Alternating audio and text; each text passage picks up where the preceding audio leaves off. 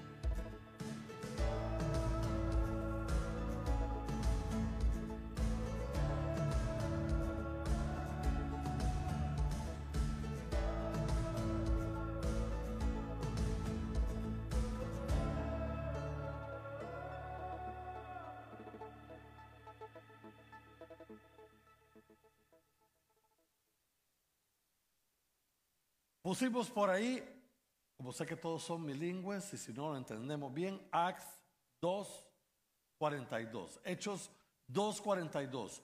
Si tienes la palabra del Señor en tus manos, por favor, ábrela en Hechos 2.42, Hechos capítulo 2, versículo 42.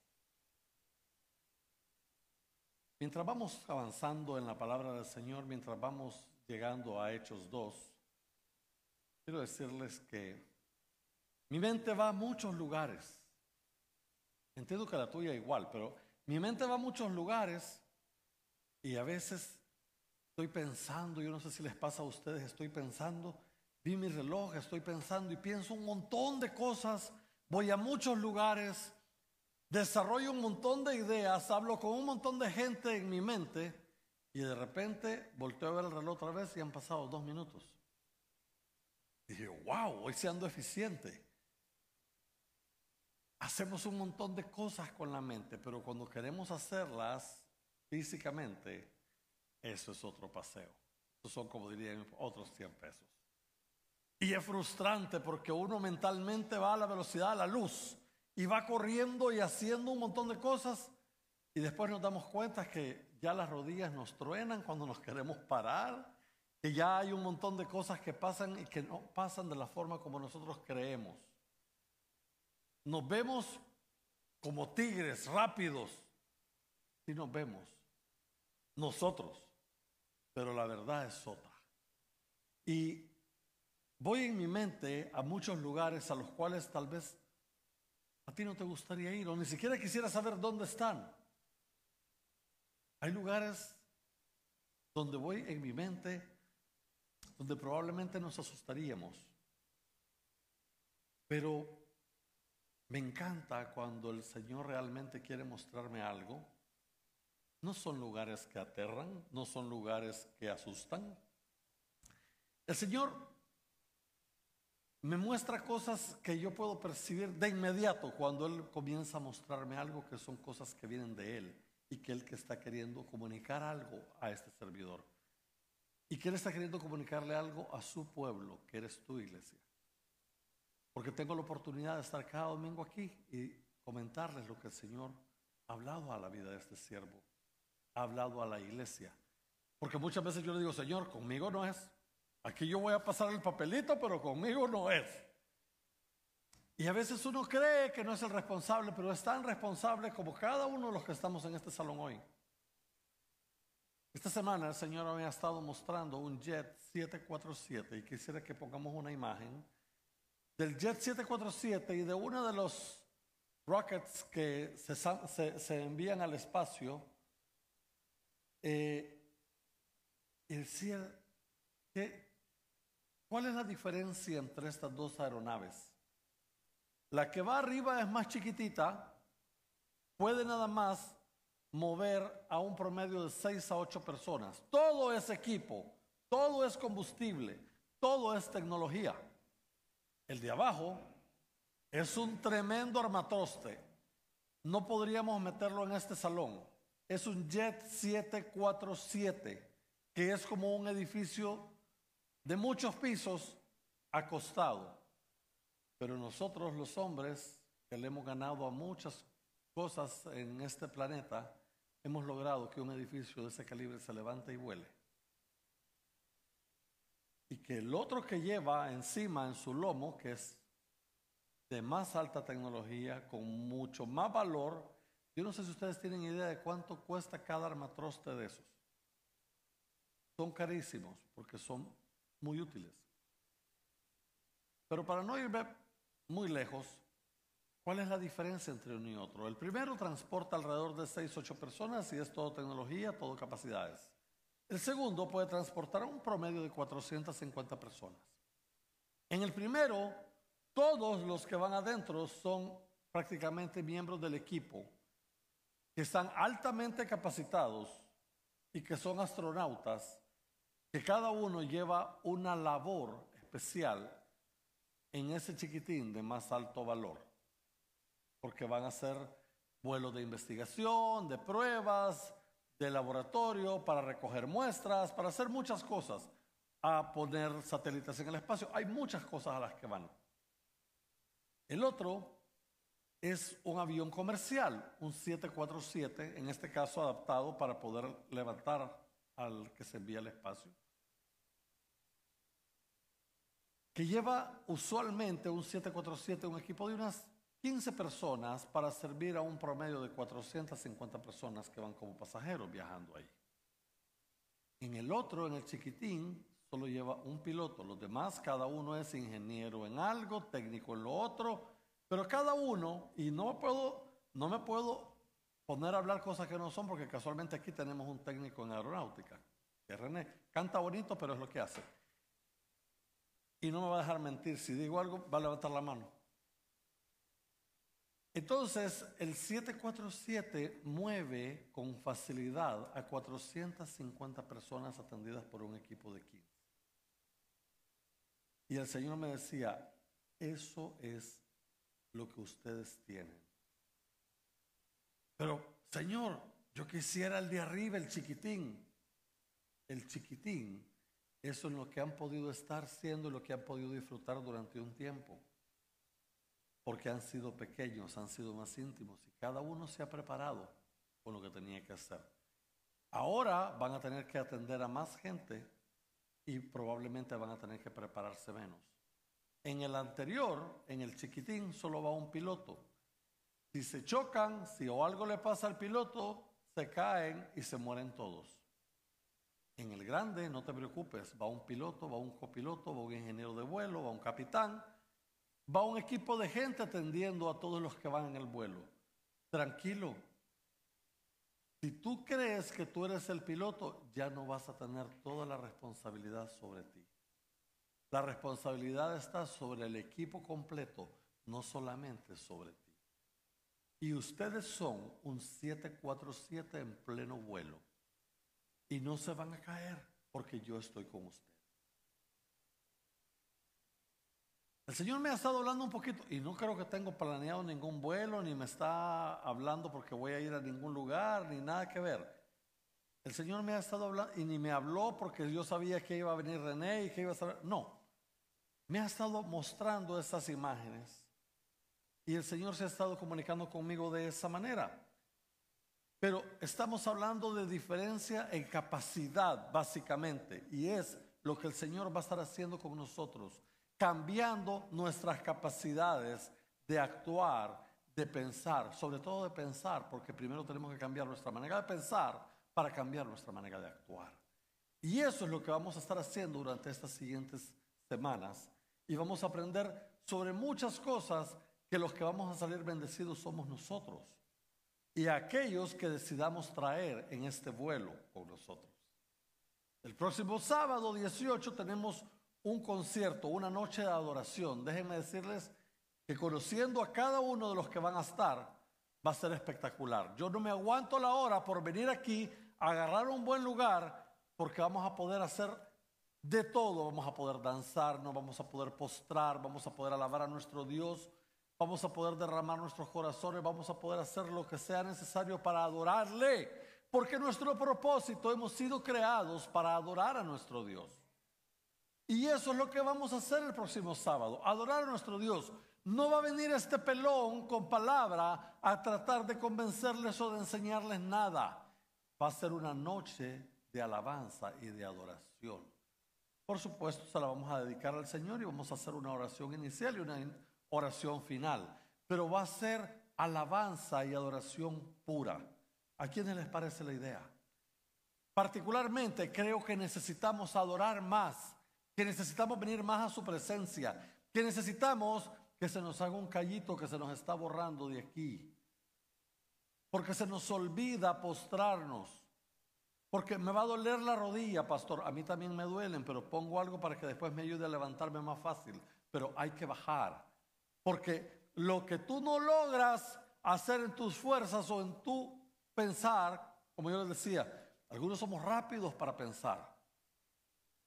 Lo que no logramos hacer con el pensamiento y arreglando las cosas, debemos poder hacerlo de rodillas para que sea el Señor quien actúe y haga las cosas.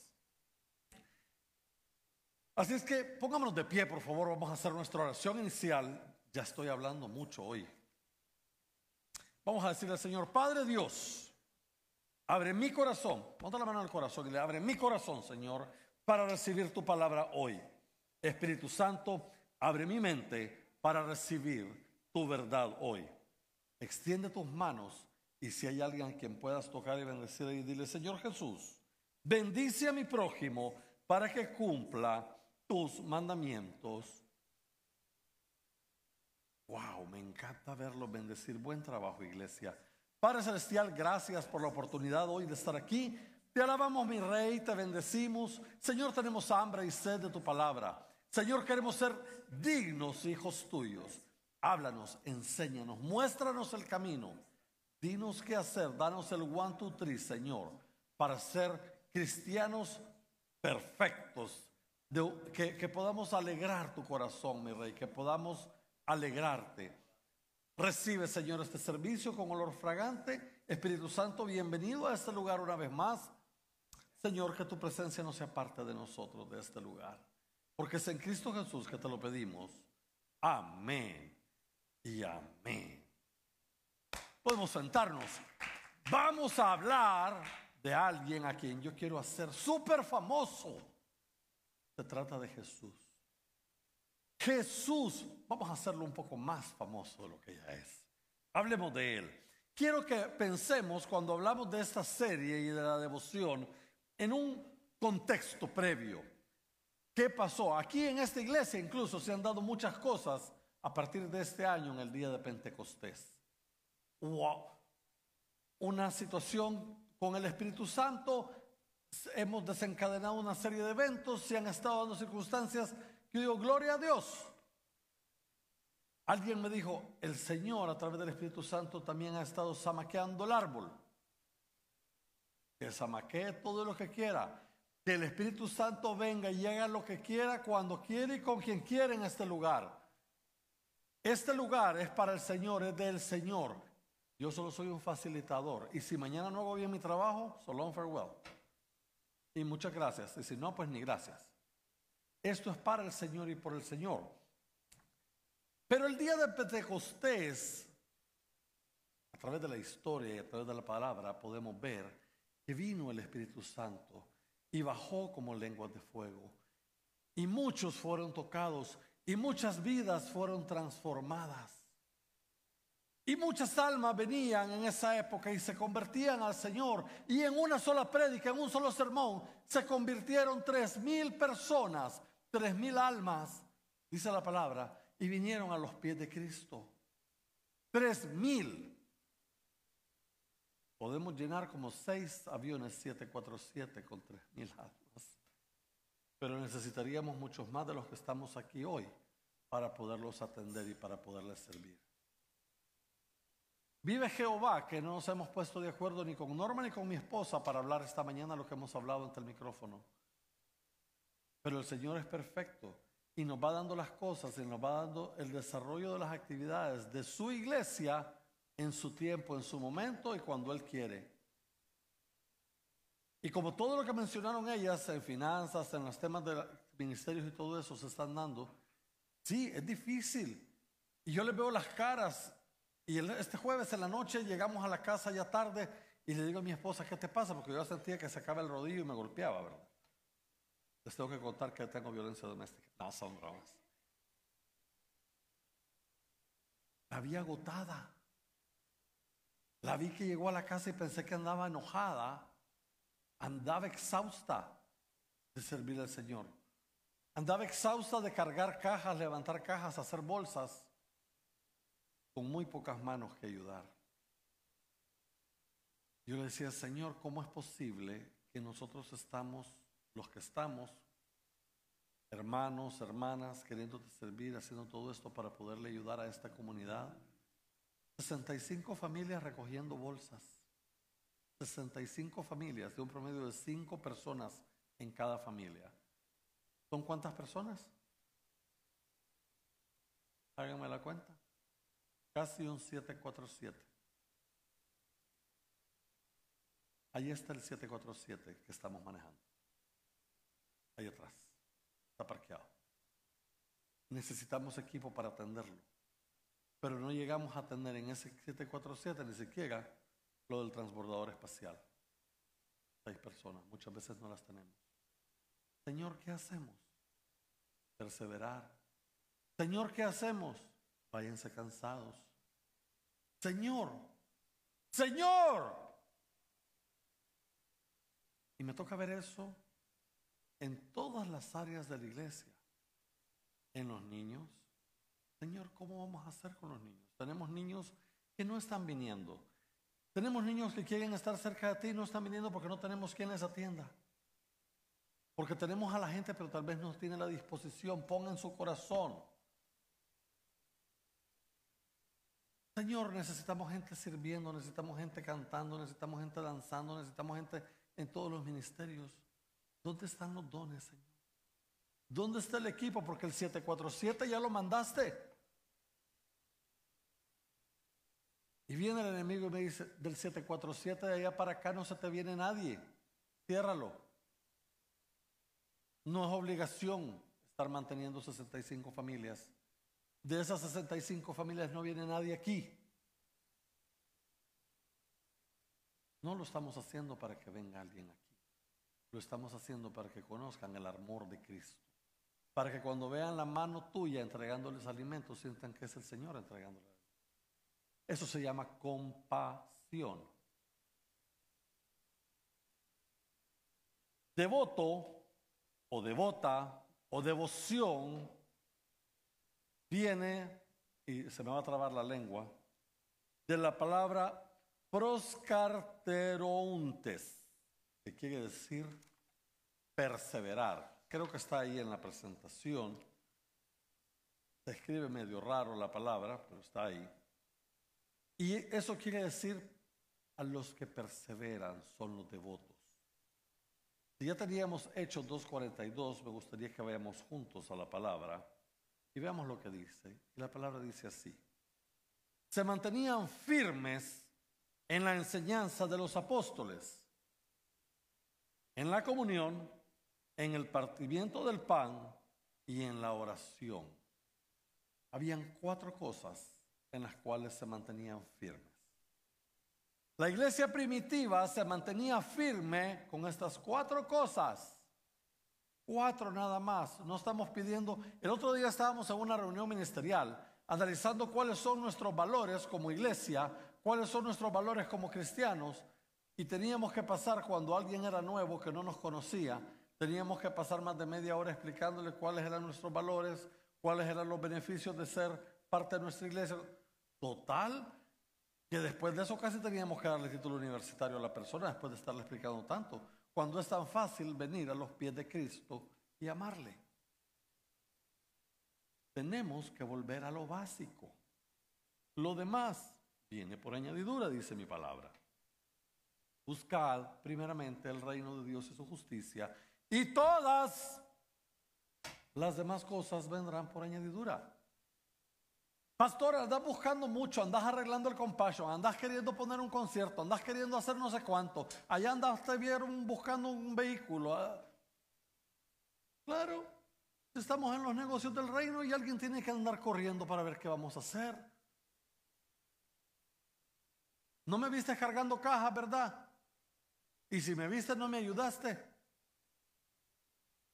Les da risa a algunos. De todo nos toca.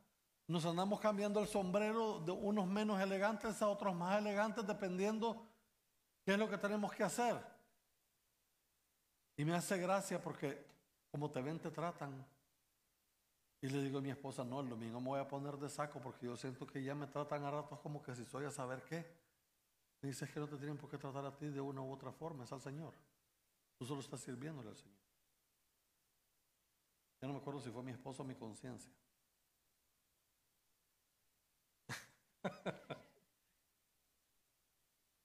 Se mantenían firmes. Me mantengo firme. Alguien me dice, no voy a poder llegar, pastor. No hay problema, no vengas. La iglesia tiene que seguir. Pastor, no puedo llegar. ¿Qué te puedo decir? Alguien me decía hoy en la mañana, Estoy moviendo muchas cosas, hay muchas piezas en mi vida que se están moviendo, mi trabajo, mi familia, la iglesia. No sé qué hacer y a veces no puedo venir porque no tengo tiempo para mí, no tengo tiempo para mi familia. Y el único día que tengo a veces es el Señor. Y no quiero cambiar mi prioridad porque amo al Señor. Entonces le digo, organízate, trata de darle un ratito al Señor, dale la prioridad que se merece y sigue con lo tuyo. Y ya vas a ir organizando tu calendario, vas a ir organizando tu agenda y todo te va a ir bien. Pero persevera, mantente firme.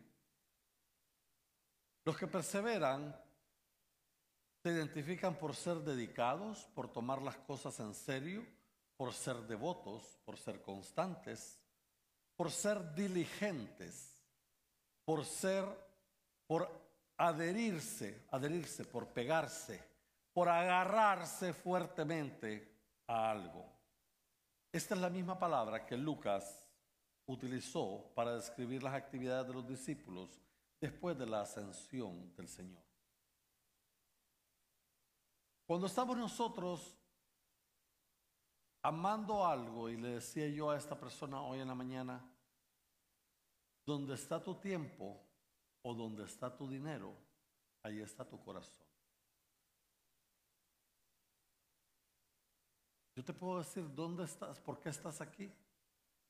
Y si tu corazón está aquí durante la semana, o dónde está tu corazón, dónde estás tú, a dónde estás dedicando tu tiempo y tu dinero, ahí está tu corazón. Pastor, pero es que yo no puedo venir aquí durante la semana. Tu iglesia está abierta durante la semana. El único día que no está abierta es el lunes. Si no, llámame. En todos los signs está mi número de teléfono. Yo te vengo a abrir. Dime qué quieres hacer para el Señor. Dime cuál es tu devoción. Dime dónde está tu tiempo y dime dónde está tu dinero. Yo no quiero tu dinero. El Señor probablemente tampoco necesita tu dinero.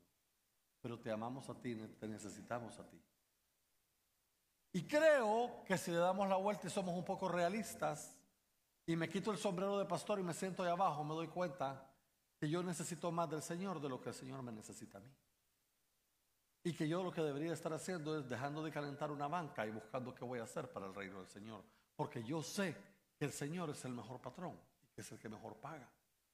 Desde temprano en mi vida, cuando yo vine a los pies de Cristo, me di cuenta que el Señor me, me bendice a través de mi servicio. Mientras más le sirvo, mejor se porta conmigo, mejor me paga. Es mi mejor patrón. Podría, y tengo la capacidad, gloria doy a mi Señor, de poder trabajar como lo he hecho en empresas por muchos años. Las dejé porque el mejor patrón es mi Señor. Y no es porque sea el que mejor paga en cash, pero paga. Porque podría tener yo mucho cash, mucho cash recibiéndolo de una compañía multinacional de las cuales he trabajado, pero invertir ese dinero que gana el montón y tenga en la cuenta del banco en un hospital a los dos meses, aquí probablemente el Señor no me paga lo que yo estoy ganando en otro lado, pero mi familia no está en un hospital.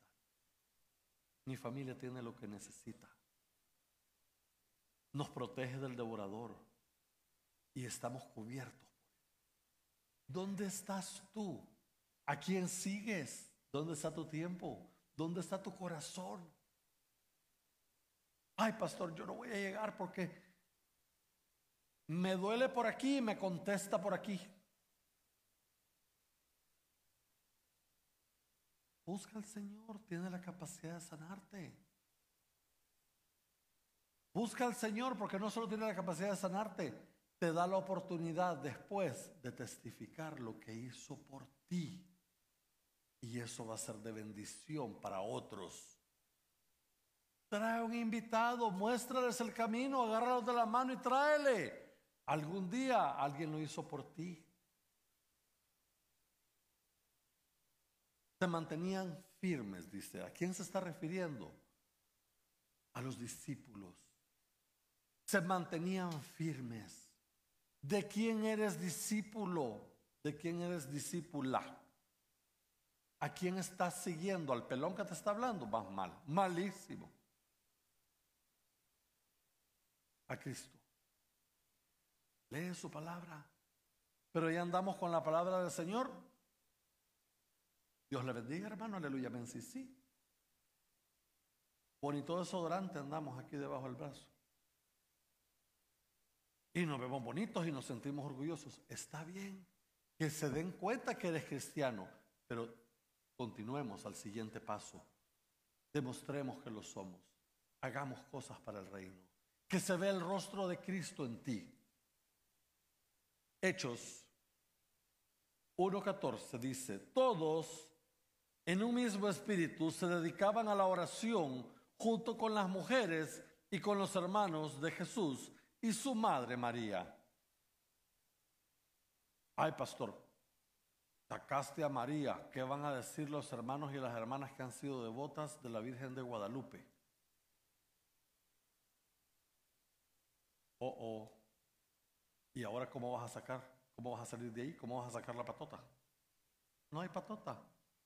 No hay pleito. Lo que hay es ignorancia al respecto.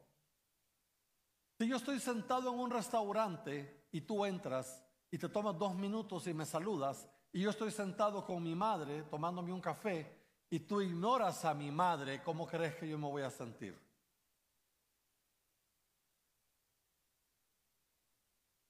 María tuvo que haber sido, es y será una mujer llena de muchos atributos y de muchas cosas buenas para poder haber sido tomada en consideración en principio y calificada para ser la madre de Jesús. Labor que no creo que nadie de los que estamos aquí podríamos haber desempeñado mejor que ella. Lo menos que podemos ser es respetuosos y agradecidos. No, pero que yo la Virgen no. no. No te estoy pidiendo que la adores, no te estoy diciendo que hagas nada, te estoy diciendo respeta. Porque por eso nos tildan. Ahí vienen los aleluyas. Ya van a hablar mal de... No tenemos que hablar mal de nada ni de nadie. Tenemos que aprender a respetar. Y si tú me respetas a mí y respetas a mi familia, nos vamos a llevar bien. Pero no vayas por ahí diciendo que me amas y a mi madre le pones una crucita. Yo, Jesús, hablando. No podemos hacerle eso a Jesús. Todos en un mismo espíritu. Se reunían los viernes en la noche a las seis a orar. Los sábados en la mañana venían las mujeres, abrían el templo y ponían a orar. ¿Cuándo fue la última vez, mujeres o varones? Y se lo preguntaba hoy a los servidores, que venimos aquí a orar por nuestras familias, por las familias de la iglesia, por el templo, por lo que aquí pasa, por las sillas, cada una de las sillas para que el Señor traiga a alguien en necesidad y la llene. Todos juntos. Cri, cri, cri. Un par de grillitos me van a salir ahí porque nadie tiene la respuesta. Hemos dejado de hacerlo. El Señor nos manda que hagamos eso. Les quiero invitar. El próximo sábado tenemos el concierto en la noche. ¿Por qué no nos juntamos algunos a las 7 de la mañana aquí a orar por las almas que van a venir ese día y que conozcan al Señor Jesús a través de la alabanza? Ay, pastor, porque a las 7 de la mañana estoy haciendo dos tostadas y un café para el logro. Que se levante y que se las tueste el solito o tráetelo, después lo invitamos a un bagel. Pero hagámoslo. Porque alguien lo tiene que hacer. ¿Y sabes quién es ese alguien? Tú y yo. Juntos, que dice, todos en un mismo espíritu. Juntitos. Todos en un mismo espíritu. Ah, no, que venga la hermana Juanita primero a las ocho y media, encender el horno, poner el café. Y entonces después vemos si llegamos a las nueve al servicio, que ya hayan bagels calientes, que ya haya, ¿qué más pone hermana? Queso, mermelada y con todo lo que nos espera y siempre la dejamos tirando toda la basura porque nadie se viene a comer nada de lo que usted con amor nos prepara. Hello, nuestro café está abierto desde las 9 de la mañana para venir y conocernos, todos en un mismo espíritu. Ay, pastor, me duele por aquí, todos en un mismo espíritu, ahí te pueden imponer las manos y orar por ti, por sanidad, aun cuando no hay el servicio aquí todavía. Porque el Señor va a estar ahí desde antes de que nosotros vengamos. Pero nosotros no lo hacemos como queremos estar bien. ¿Cómo queremos decir que somos parte de este equipo si para ser parte de este equipo tenemos que seguirlo, ser devotos? La iglesia no solo es el domingo a las 10. La iglesia es todos los días, porque la iglesia no son estas cuatro paredes. La iglesia es donde tú estás. Y donde tú puedes ir y orar por alguien y hablar de Jesús con alguien y decirle, ¿sabes qué? El Señor esta semana hizo por mí esto. Oramos por enfermedades. Yo recibo mensajitos de texto cada rato. Pastor, ore por alguien que está con COVID. Pastor, se nos va. Pastor, se nos fue. Es que fíjese, hermana, que disculpe, pero es que el grupo de nosotros no se ha reunido ahora. No pudimos orar por su esposo. Siento mucho. O sea que solo podemos orar los domingos de 10 a 12. Esto no se trata, no se hace así, hermanos. El Señor nos llama a vivir la vida cristiana intensamente, a vivirla. No a decir que somos cristianos. Y solo parecerlo, pero no serlo. Hablaba con uno de los servidores hoy en la mañana y le decía, oiga, estamos por comenzar el servicio, pero veo hojas allá afuera, van a venir los hermanos. Pastor, ya lo coordinamos, el otro servidor lo está haciendo. No, no. Ah, ok, gracias. Gloria a Dios. Están pendientes, están queriendo hacer las cosas bien. El pastor a veces quiere ir más rápido. Parte de los errores, de los problemas o los defectos del pastor está bien, pero ya los hermanos están en eso. ¿Qué estás haciendo tú a esa hora? Unos limpian las hojas, ¿Sacudiste las sillas? ¿Oraste por alguna hermana? ¿Le llamaste a alguien para que viniera? ¿Usaste el carro que el Señor te regaló para ir a traer a alguien? ¿Saben que hoy aquí falta una familia porque no tuvieron un vehículo en que venir? Y viven a cinco bloques de aquí. No pudieron venir cuatro porque no tenían vehículo que venir. Y saben que no hubo un solo carro disponible para irlos a traer cuando veo un montón parqueados allá afuera, incluyendo el mío, que no estaba, por cierto. Es triste que el Señor nos bendice. Y si tú fueras el Señor y comienzas a ver todo lo que nos bendices y lo que estamos haciendo con lo que nos estás dando, y, lo vieras como humano, te molestarías. Gracias a Dios que tenemos la misericordia del Señor.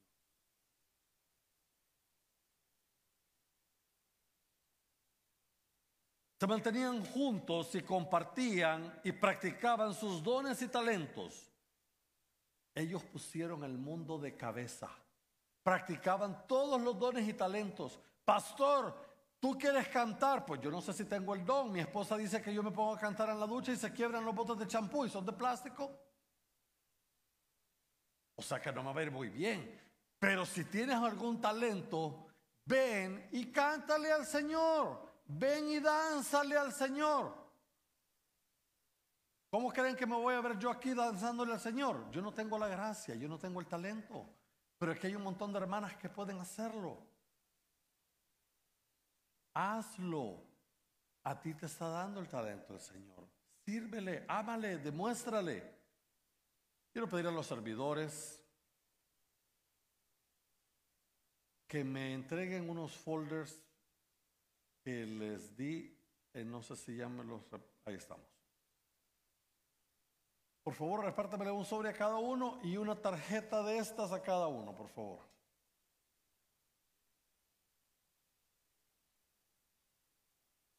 Ustedes van a recibir ahora estos precioso, útil, elegante folder que hemos estado trabajando y haciendo para ustedes durante un par de semanas. El Señor nos ha tenido ocupados diseñando esta serie.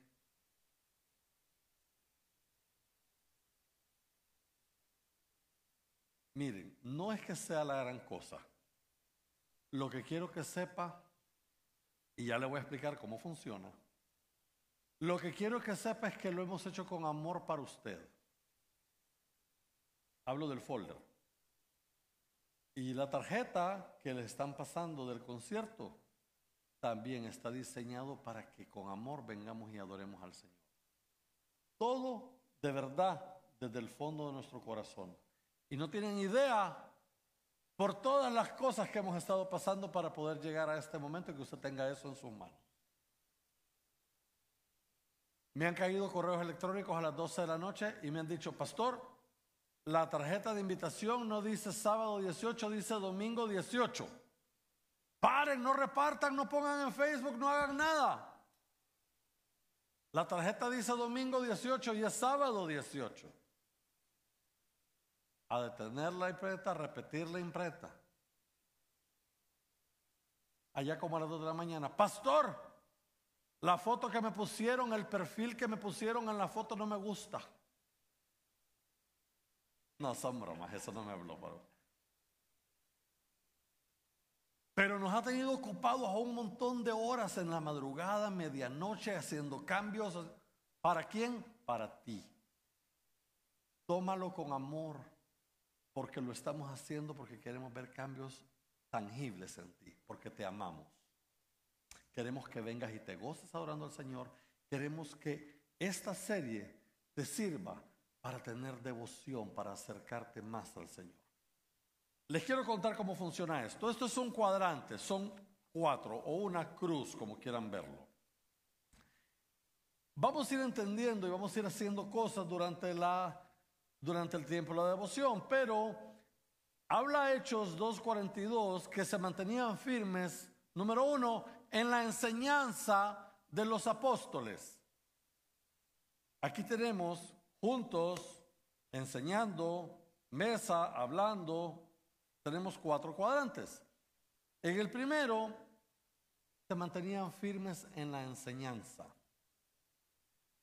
Tenemos aquí unos stickers, no son para que se los pongan en la frente, no son para que se los pongan al carro, no son para que los ocupen las uñas y después se los ponga con esmalte, son para que cuando usted vaya haciendo un logro en estas áreas, desprenda un puntito y lo pegue en el cuadrante que corresponde.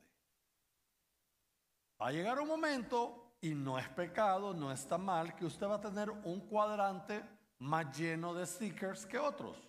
Es normal. Y probablemente el de uno va a ser la enseñanza, otro va a ser mesa, otro va a ser juntos. Vamos a ir haciendo cosas durante estas semanas y tenga paciencia, guárdelo, no lo tire, servidores. Si hay alguien que se va sin uno de estos cuadros, no sale hoy de la iglesia, por favor. Después lo vamos a mandar de rodillas a su casa. Todos tengamos uno de estos, porque esto nos va a permitir autoevaluarnos. No va a venir el pastor a revisártelo, te lo vas a hacer tú. Te vas a evaluar tú cómo andas en esas áreas de tu vida que tú necesitas cambiar, no yo. Yo tengo mis propias áreas en las cuales tengo que cambiar, y son muchas. Pero ¿para qué le voy a traer mi carga? Hablemos de esta. Entonces, vamos a ver cuando estemos de enseñanza, ok, ¿cuándo enseñaste algo sobre el Señor? Si le enseñaste algo sobre el Señor, pon aquí un dot un, puntito. Me encanta porque hay algo bien fácil que la gente aprende y yo siempre digo a mi gente, a la gente que de alguna manera nos vemos vinculados y que yo siento que a veces tienen problemas de su lectura diaria, lo voy a compartir hoy. Me dice, pastor, ¿y cómo hago? Yo no entiendo la palabra. Lee proverbios. Un proverbio al día. ¿Qué fecha es hoy? 11, 12, lee el Proverbio 12. Y el próximo mes, o cuando sea este Proverbio 12, lo que te está hablando la palabra a través del Proverbio 12 de este mes, cuando lo leas en otro mes, lo que la palabra te va a decir es completamente diferente a lo que te está diciendo hoy. Pastor, eso es magia, eso. Nah, es la palabra del Señor, que nunca regresa vacía y el Señor te habla como quiere y cuando quiere. Pruébalo, es efectivo. Si alguien aprendió algo de lo que tú le estabas enseñando, yo agarro y le pongo un, un, puntito de estos en enseñanza. Nosotros necesitamos vivir en armonía, hacer vida juntos. Necesito que vengas a mi casa de vez en cuando. Hoy es el primer día del resto de nuestras vidas. Hoy debemos de comenzar a cambiar muchas cosas. Hoy debería de comenzar a fluir aquí la presencia y el Espíritu de Dios. Ven a mi casa. Los domingos en la noche me va a matar mi esposa. Son domingos de pupusas. No las tira mi esposa, pero que trabaje toda la semana para que las pague, no importa. Pero juntémonos y comamos pupusas. Y si no nos alcanza para comprarlas, entre todos ponemos, pero juntémonos. Que no te ladre mi perro cuando llegues a mi casa. Comencemos a hacer vida juntos porque la iglesia no solo es del lunes, no solo es el domingo, es del lunes a domingo. Entonces, si viniste a mi casa o abriste la tuya o fuiste a otra, en juntos vas a poner un sticker de esta semana. ¿Se dan cuenta qué bonito y qué entretenido va a ser? Que vamos a ir cambiando algunas cosas y que aquí nos dice algunas de las cositas que deberíamos de cambiar y hoy a través de la enseñanza se nos van a ir recordando algunas otras. Qué fácil es cambiar si lo hacemos poquito a poquito, pero sobre todo con amor al Señor. Aquí Lucas nos presenta una constante y fiel adhesión de los discípulos a la doctrina de los apóstoles. Pastor, ¿a qué te refieres con la doctrina de los apóstoles? Las enseñanzas de Jesús, entender la vida de Jesús, hablar de la vida de Jesús, qué hacía, cómo, cómo caminaba, cómo... Ustedes se dan cuenta que cuando alguien admira a una persona, termina comportándose, caminando, hablando y ocupando gestos como lo hace la persona a la que admira. Es súper frecuente verlo cuando uno dice, ah, no, este es fan de fulano. Ah, no, este es fan de la Gloria Trevi. ¿Por qué, pastor? Porque no la ves cómo se peina. Por ejemplo. Entonces, ese tipo de cosas te van dando de a quién estás siguiendo, de quién eres devota, de quién eres devoto. Me parece que el hacer estas cosas es la salsa perfecta para estos tacos, como dicen en México. Pongámosle salsa a los tacos. Pongámosle salsa a estos tacos, a nuestro estilo de vida cristiana. Cambiemos la manera en la que lo estamos haciendo, porque déjenme decirles que qué aburrido. Yo como su pastor a veces digo, ay no, qué aburridos son. O yo no sé si es que son aburridos cuando me ven a mí, ¿verdad? Que se las quieren llevar de santurrones o de santurronas. Pero el Señor ha venido a darnos alegría, a darnos un espíritu amable, un espíritu de gozo. Que yo llegue a su casa, ay, ya quitaron la música después de que abrieron la ventana y guardaron hasta el chucho porque llegaba el pastor. Sé quién tú eres. No porque llegue este pelón o alguien cambies la manera de hacer o de vivir. Cambia tu manera de vivir por el Señor, por amor al Señor. Yo me subo ahorita al carro de cualquiera o al de muchos de ustedes y les enciendo el radio y ustedes comienzan a sudar helado. Porque solo la primera memoria del radio tiene estaciones cristianas. Las demás comenzamos ya con salsa, con merengue y con un montón de cosas. Habla Padre y si no, nos vemos a la salida. Porque pasa. Pastor, y entonces en tu casa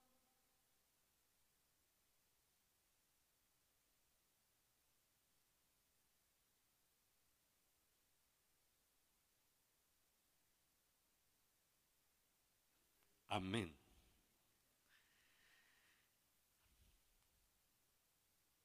La doctrina de los apóstoles, en la parte, en el verso 42b, la enseñanza de los apóstoles, en la comunión, en el partimiento del pan y en la oración.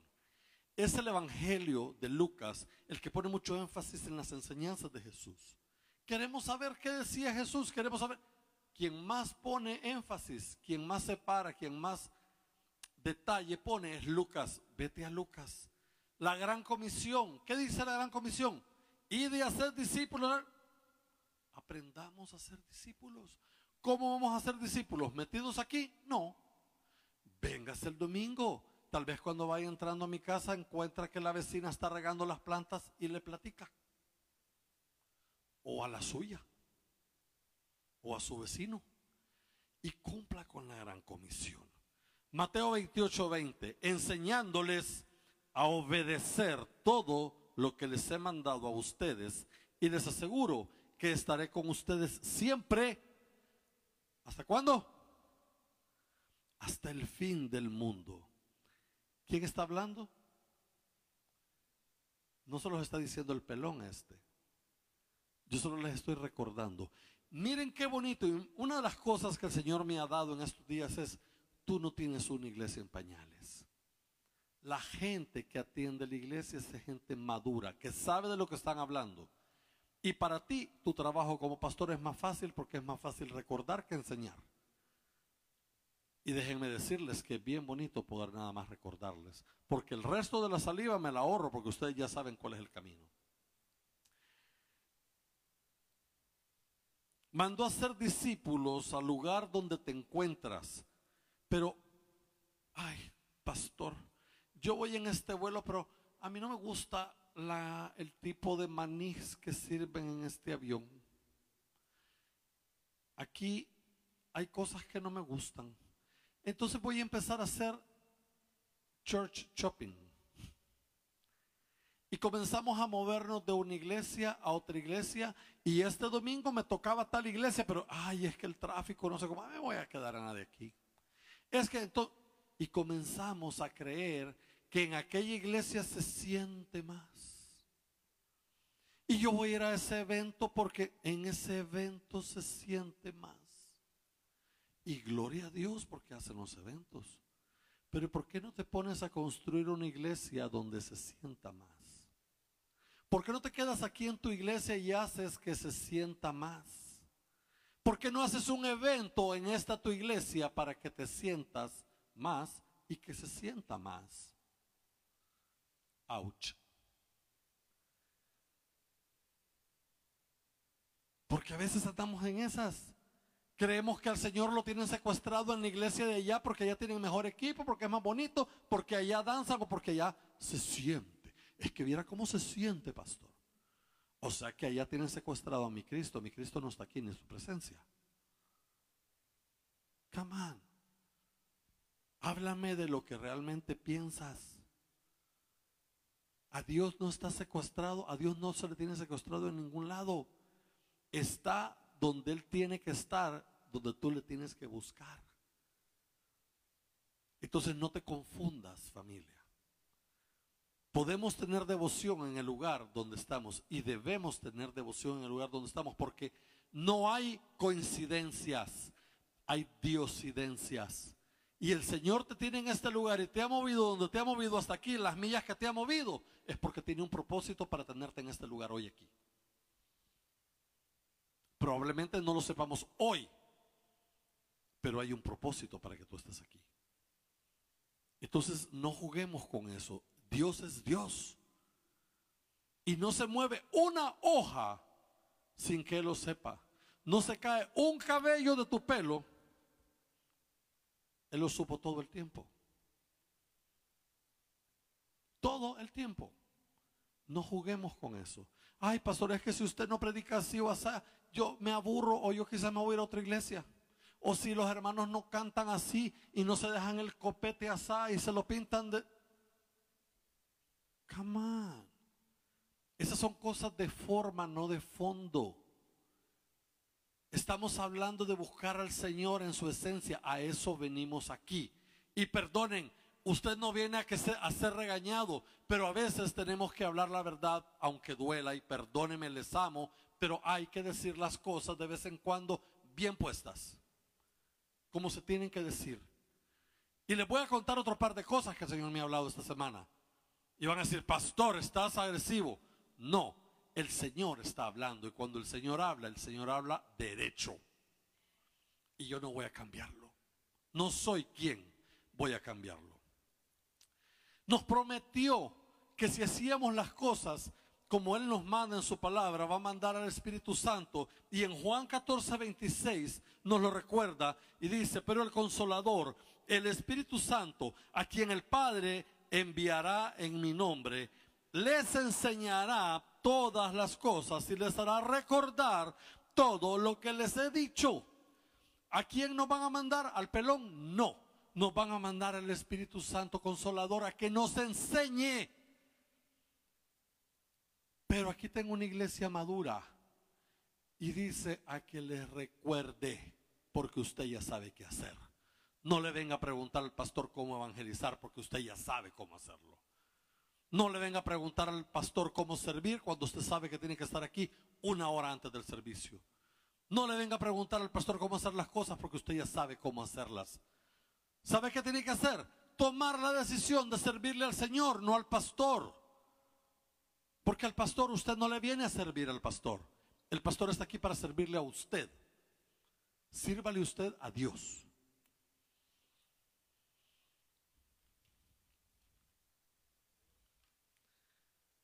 Sin embargo,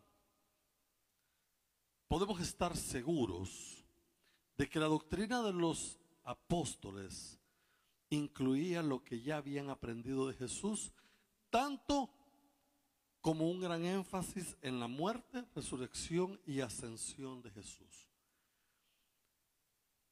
Eso ya lo sabían. Desde que nos congregábamos en una iglesia tradicional sabíamos eso.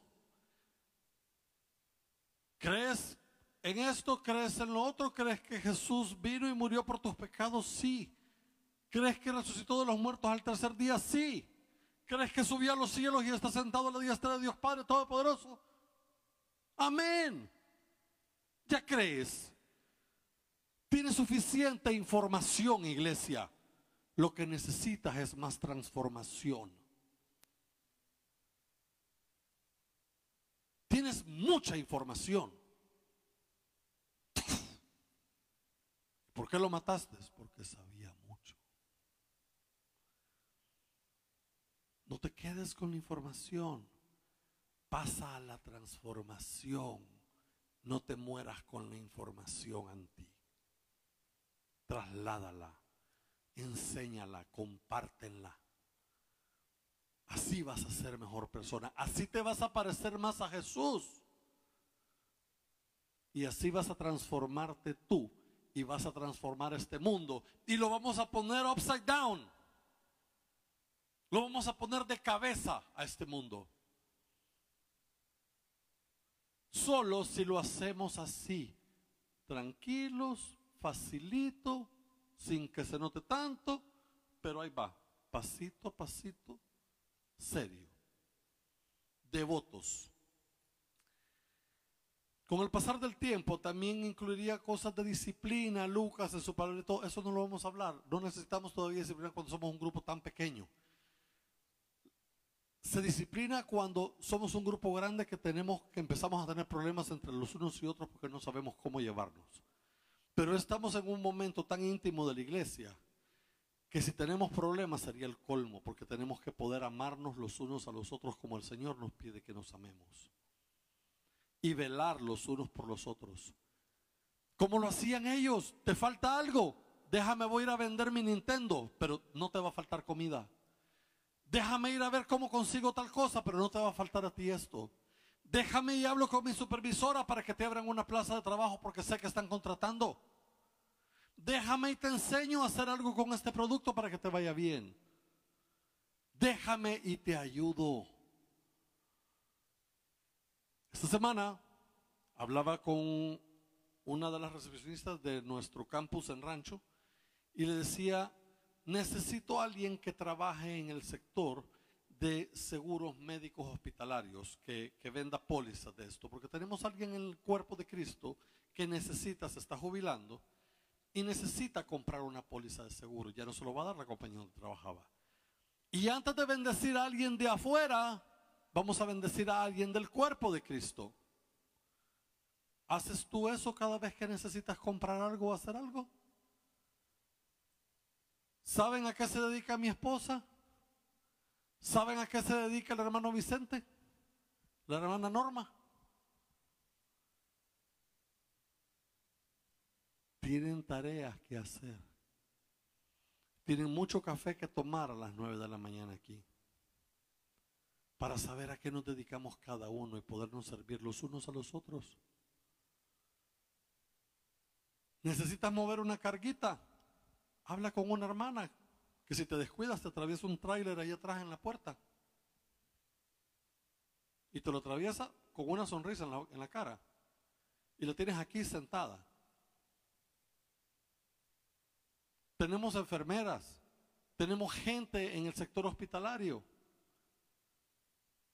Ay, pastor, ¿y cómo hago? Llama a este número. Pero lo mejor sería que ni me preguntes a mí le voy a hablar a la hermana porque me ama y yo sé que me va a ayudar en esto. Porque ya creaste una comunión. Porque ya lo hicimos en la iglesia. Comunión se escribe coinonía, viene de coinonía. Voy a ir corriendo porque ustedes ya me van a sacar. Nótese que coinonía lleva el artículo la como las otras disciplinas y disciplinas espirituales, la comunión, la coinonía, la los la es hacer, es cumplirlo, es algo que debemos hacer. La comunión, el partimiento del pan, la oración son disciplinas espirituales. La coinonía nos manda la palabra a estar juntos. Debemos estar juntos. Lo que yo no sé lo sabes tú, lo que yo no puedo lo puedes tú vamos a tener una vida más fácil, más suave, más tranquilo, más productivo. En el versículo 42 nos menciona todos estos. Coinonía significa comunión, asociación o comunicación. Siempre incluye de alguna manera la unidad humana al compartir. Pero yo creo que la salsa secreta de los tacos realmente es esta. No solo eres tú, es la mezcla tuya con los demás. Esa es la verdaderamente, es la salsa de estos tacos es lo que nos va a hacer una iglesia, una comunidad exitosa. La coinonía, el poder hablar nos va a enriquecer, nos va a ayudar. El poder servirnos los unos a los otros es lo que nos va a enriquecer. ¿Qué dice la palabra? Como por, por como se aman, se nota que son hermanos y se quieren. Y por sus frutos los conoceréis. Los vengo amenazando con el árbol de los frutos y los frutos y los frutos. Ahí está atrás el árbol. Mi esposa había dicho, espérate, todavía no lo pongamos porque vamos a ver cómo hacemos con los frutos y no sé qué. Es tiempo de que demos frutos y lo vamos a poder medir de ahora a Navidad para ver cómo andamos de frutos. ¿Qué es un fruto? Duplicarte tú, traer un invitado, traer una invitada con nombre y apellido. Ahí vamos a empezar a dar frutos. Ahí vamos a empezar a tener coinonía. Nos faltan albañiles, invitemos albañiles. Nos faltan pintores, invitemos pintores. Nos faltan enfermeras, invitemos enfermeras. Abogados, no por lo que nos falte, porque tenemos que aprender a amarlos, porque eso es compasión por lo que ellos son y no tienen como lo que tú tienes en tu corazón, que es a Jesús. La palabra se utiliza frecuentemente para describir la mutualidad de un matrimonio. Un matrimonio es mutuo, mutuo dos. Veo a la hermana Elda que la tienen abrazada. No la tiene abrazada un desconocido. Todo el mundo la voltea a ver. La hermana Elda se las presento. No la tiene abrazada un desconocido, la tiene abrazada su esposo. Eso es mutuo. Va y viene en dos vías. Ahí hay mutualidad. Eso es cuando hay suficiente confianza. ¿Con cuántos aquí tú tienes suficiente confianza como para ir y dar un abrazo? Yo estaba parado ahí al final de la, de la alabanza y cuando René se bajó, lo primero que hizo fue y me fue a abrazar. Porque hay amor, porque hay coinonía, porque a las 2 de la mañana me suena el teléfono y se lo contesto, y viceversa. Y se ríe porque es cierto. ¿Cuántas personas aquí puede, con cuántas personas aquí puedes hacer eso? Hablaba hoy en la mañana con alguien y le digo, pero es que mire, yo le hablo y usted no me contesta. Es que no me gusta, yo paso peleado con la tecnología, pastor, y no sé qué, pero me contesta a los tres días. No, pastor, le voy a contestar. Vaya, pues le voy a creer, le dije esta vez. Es alguien importante en la iglesia. Necesito contacto, necesito coinonía. Para que las cosas funcionen, para que seamos exitosos. El Nuevo Testamento, coinonía se refiere a una relación mutua con Cristo. O sea que nosotros debemos y podemos tener coinonía con Cristo. Primera de Corintios 1:9 dice, "Fiel es Dios, quien los ha llamado a tener comunión con su Hijo Jesucristo nuestro Señor." Me voló la tapa de los sesos esto. Fiel es Dios, quien los ha llamado a tener comunión con su Hijo Jesucristo nuestro Señor. Yo no te llamé te llamó el Señor, Él es fiel. Yo no te llamé, yo solo te estoy contando el cuento. Yo solamente te estoy leyendo la palabra, estoy siendo un facilitador. El que te llamó es Él. No vengas por el pelón, por este pelón. Ven por el Señor. Sírvele al Señor. No te resulta, reclámale al Señor. Como yo les digo, vengan y hagan las cosas por el Señor. Cúmplale, diezmele. Ay, pastor, y no me va a ir bien si le diezmo. Pues si no te va bien, te devolvemos tu diezmo y todos tus pecados también si quieres. A ver si los quieres de regreso. Entiéndete con el Señor, a mí no me sirve de nada. Es tu relación con el Señor. Él es fiel. Fiel es Dios quien nos ha llamado. Ay, él es quien te llama a ser devoto, no el pastor, el apóstol, el maestro, el profeta o el ministro. Es Dios el que te llama. No te llamamos ninguno de nosotros para que le sirvas a la iglesia o para que contestes el teléfono, como les he estado diciendo, o que por lo menos contestes los mensajes de texto. Me duele el corazón cuando veo estas cosas pasar en el reino, porque detenemos al reino de Dios cuando hacemos este tipo de cosas. Casi termino. Pero estamos hablando de renovar y renovar fue una palabra que se nos dio a principios del año. Este iba a ser un año de renovación. Hemos estado renovando nuestra vida de oración, hemos estado renovando muchas cosas en la casa. Hemos estado renovando relaciones, hemos estado renovando mucho, muchas, muchas cosas todo este año. estamos renovando nuestra devoción ahora. Amo vivir en este país. Amo construir iglesia en este país. Amo vivir, amo servirles. Pero me parece tan fuera de contexto muchas veces cuando todo el mundo aquí quiere parecer una celebridad. Quiere parecer una celebridad y se viste y asume su rol de celebridad para venir a la iglesia, a la casa de Dios. Cuando aquí la única celebridad es el Señor. Nos vestimos como celebridades para que me rueguen, para que me saluden y cuando me voy les digo adiós. No lo vuelvo a ver, porque soy artista. Usted viene a tener una relación con Dios, ni siquiera con el pastor. Ay, es que a mí ese pastor me parece que es muy altivo, no me saludó. El pastor probablemente estaba hablando, orando por alguien o distraído, o comiéndose un dulce o tomándose un café. No estaba viendo las celebridades pasar. Quítate esa gorra de celebridad. No te dejes rogar para hacer cosas para el reino. Debemos estar procurando servirle al reino. Hacer las cosas para el Señor. Que lo haga alguien más, me dicen por ahí. Siempre hay alguien que está más capacitado que yo, pastor, para que lo haga que lo haga alguien más.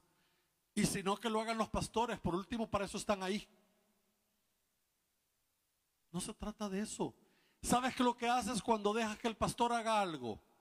Que se engorde más y se llene más de bendiciones, porque cada vez que hacemos algo para el reino del Señor es una bendición. Y cuando a mí me dicen que yo puedo hacer algo para el Señor, resulta de bendición para mi vida. Después no me critiques porque me va muy bien. Y esta es otra cosa que les voy a mostrar que el Señor me dejó saber esta semana. Y con alguien me decía, ¿y lo vas a decir? Lo tengo que decir. Porque no me lo puedo quedar. Porque el Señor me lo mandó a decir directito. Y se lo voy a leer. Que llegue quien tenga que llegar, que se vaya quien se tenga que ir, que duela lo que tenga que doler, que pase lo que tenga que pasar. No ruegues más.